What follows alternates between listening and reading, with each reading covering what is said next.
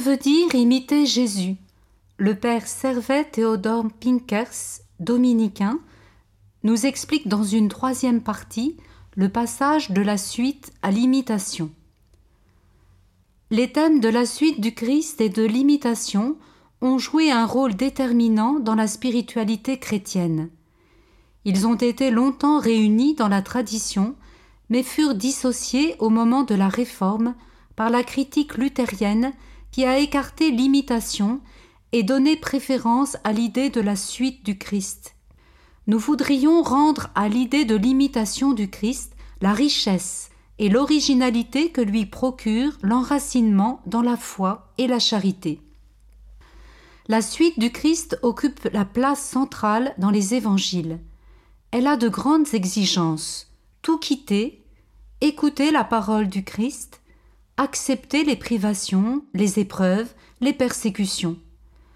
Le thème de l'imitation du Christ n'est cependant pas absent des évangiles, car Jésus n'y apparaît pas seulement comme le maître qui enseigne, il se présente aussi comme le modèle à suivre.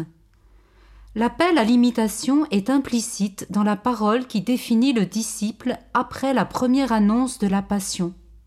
Saint Matthieu nous révèle une parole de Jésus Si quelqu'un veut venir à ma suite, qu'il se renie lui-même, qu'il se charge de sa croix et qu'il me suive.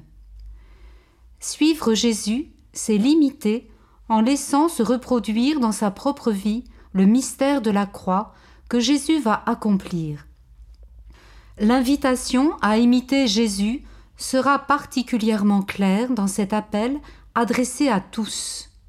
Jésus nous dit Venez à moi, vous tous qui peinez, chargez-vous de mon joug et mettez-vous à mon école, car je suis doux et humble de cœur.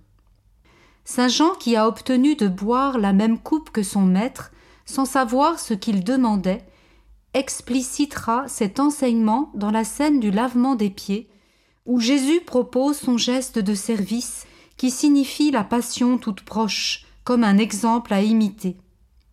Jésus nous dit C'est un exemple que je vous ai donné pour que vous fassiez vous aussi comme moi j'ai fait pour vous.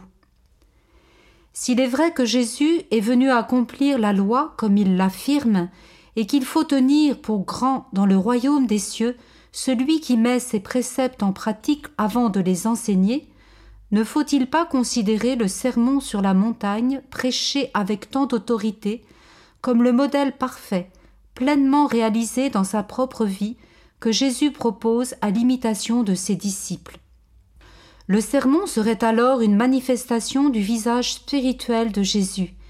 Il représenterait la plus belle peinture du Christ, la plus inspirante. Pour les apôtres, suivre Jésus avait une signification concrète vivre avec lui, l'accompagner dans ses pérégrinations.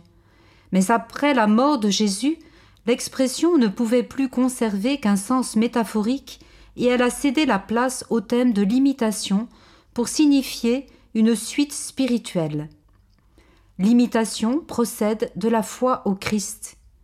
Le rapport entre foi et imitation évoque la relation du disciple au maître.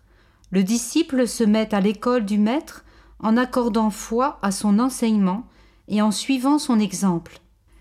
La foi de l'écoute se prolonge dans la docilité de l'imitation. La foi est source de vie morale, elle opère un bouleversement et réalise l'imitation du Christ. L'imitation commence dans la foi même. Elle est une humble remise de soi au Christ humilié pour nous et exalté par Dieu la personne du Christ devient le foyer de vie des croyants.